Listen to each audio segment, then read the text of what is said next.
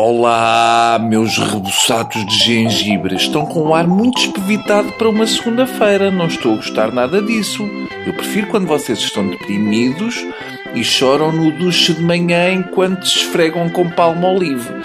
Pelo menos é assim que eu começo os meus dias. Pedra pomos nos testículos e palmo olive. Eu queria começar por dizer que eu não acredito em Deus e muito menos acredito que Deus castigue. Mas hoje vou repensar tudo. E porquê? Porque ontem vim uma viagem inteira de Porto Lisboa com a Érica da Casa dos Segredos à minha frente no comboio.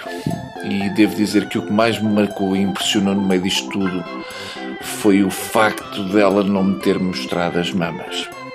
Há coisas que nos chocam muito e esta foi uma delas. Adiante.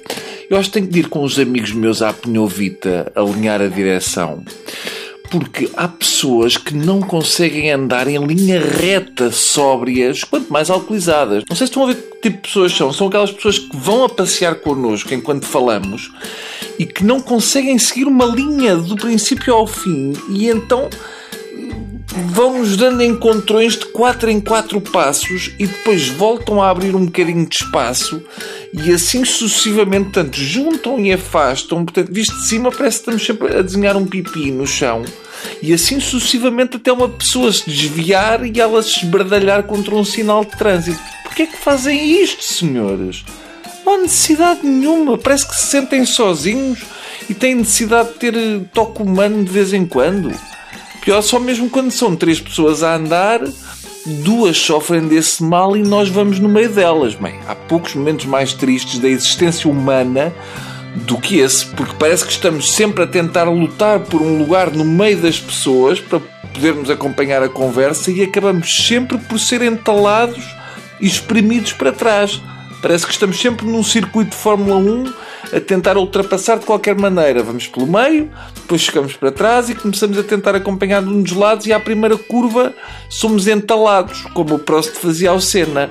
Se houver alguma chicana, então é para esquecer, porque vamos dar com as trombas numa pilha de pneus e acabamos a comer gravilha. É malta que faz isto há muito ano e que não está disposta a mudar. Parece que tem um tupperware com água dentro da cabeça e sentem sempre que estão dentro de um barco em alto mar.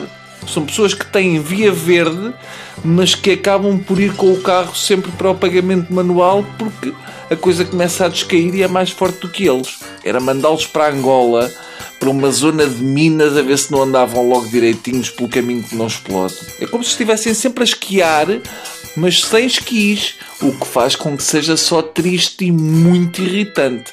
E o mais irritante ainda é que, se forem chamados à atenção, vão reagir como se não fizessem a mais pequena ideia do que falamos. O que? Eu faço isso? Olha, nunca reparei. Pois não. Sabes porquê? Porque estás muito preocupado em esbarrar-me o focinho contra uma parede com tinta de areia enquanto olhas para a frente e andas na diagonal. Se calhar é por isso. Hum? Eu não gostava de ser um bebê num carrinho conduzido por um destes artistas. Depois não querem que as crianças vomitem.